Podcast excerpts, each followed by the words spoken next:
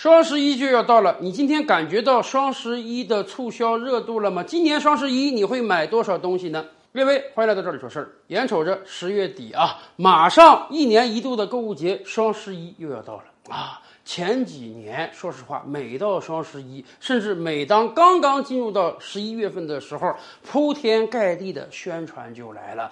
今年双十一玩法是什么样的呀？你有没有计算要买什么东西啊？你有没有先把一些你看好的商品放到购物车中啊？以及今年这个玩法多变，你一定要先学习一下，以便掌握到最大的优惠呀！哎呀，十一月份简直被商家们炒作成一个购物月了。当然，我们广大的网民、广大的老百姓也挺喜欢这种购物月的，毕竟实惠嘛，便宜嘛，谁不愿意去占呢？而且在过往十年、二十年的历史中，双十一已经慢慢从线上走到线下，成为了全民的一个购物狂欢月，以至于啊，大家已经养成这个习惯了，不是在年底购物，也不是在年终购物，而是在十一月份购物。然而，大概从去年开始吧。大家有没有感觉到双十一似乎已经达到某种程度上的顶峰了？以往每年双十一啊，这个相关商家都要公布数据的，说第一秒成交额多少，第一个小时成交额多少，多快的速度突破了一百亿，突破了一千亿。然而去年这个数字虽然也公布了，但是很多人觉得这个数字是真的吗？甚至有的企业、有的网商他已经不公布数字了。为什么大家觉得是不是啊？这个热度在大幅的削减，而且今年双十一马上也要到了，您在身边感觉到这个双十一的热情了吗？不管是线上还是线下，你看到了很多的宣传品吗？或者说你了解到今年双十一不同的商家推出了什么样不同的购物规则了吗？我觉得相对而言啊，今年双十一啊还是有点冷清，也可能是没到日子啊。广大商家可能准备进入到十一月份之后再开始宣传。但是不得不否认的是，这两年由于多重因素的影响啊，我们这个经济多多少少有点下行，而且大家的这个消费意愿不振。为什么呢？全球其实都是这样。疫情对全球经济的冲击，战争对全球经济的冲击，能源对全球经济的影响，使得很多国家今天都出现了货币贬值啊、通货膨胀啊、出口萎缩呀，老百姓赚不到足够的钱，有很多企业裁员，有很多企业降薪，所以大家感觉到这个。经济寒冬有可能要到来，大家感觉到未来全球经济有很大的不确定性，所以很多人告诫我们说，在这样一个状态之下呢，我们要减少消费，看紧荷包，那么自然大家就不太愿意花钱了。以往我们看到很多城市有很多空的店铺正在招租，那个时候呢，我们可能还要说，哎呀，这是虚拟经济对实体经济的严重影响，大家购物都到网上去了，网上便宜快捷，还七天无理由退货呢。而很多小商铺呢，就因此没有了生意，只能转移店面。但是这两年以来，不光线下经济不好，说实话，线上经济的增长也很乏力啊。我国十四亿人口，大概有十亿网民。说实话，能接触互联网的基本上已经饱和了，再增长空间乏力。而且去年双十一我们就说过，为什么很多电商的销售业绩大不如前呢？有很大的一个原因就是时代又变了。大概我们的基础经济形态啊，每十年就会变一次。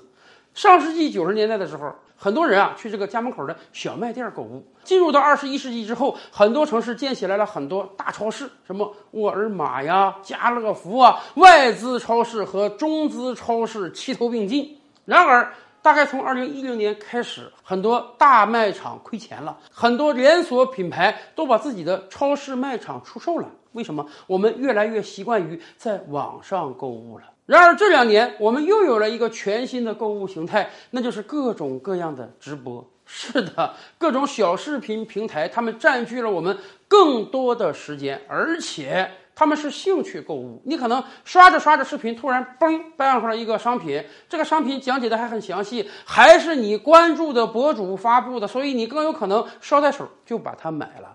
直播购物的兴起也抢占了网上大把的空间，再加上。经济低迷，大家消费意愿不振，不敢花钱，使得这个电商的成交量越来越低。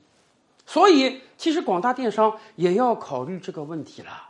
曾几何时，他们把一众实体经济干趴下了，干得满地找牙，干得超市大卖场只能纷纷求饶，关门歇业。然而，这相似的一幕有没有可能未来也在他们身上上演呢？只要你不能给消费者提供足够便宜、足够实惠的商品，很有可能等待你的就是不断下挫的命运。所以，今年双十一应当怎么搞？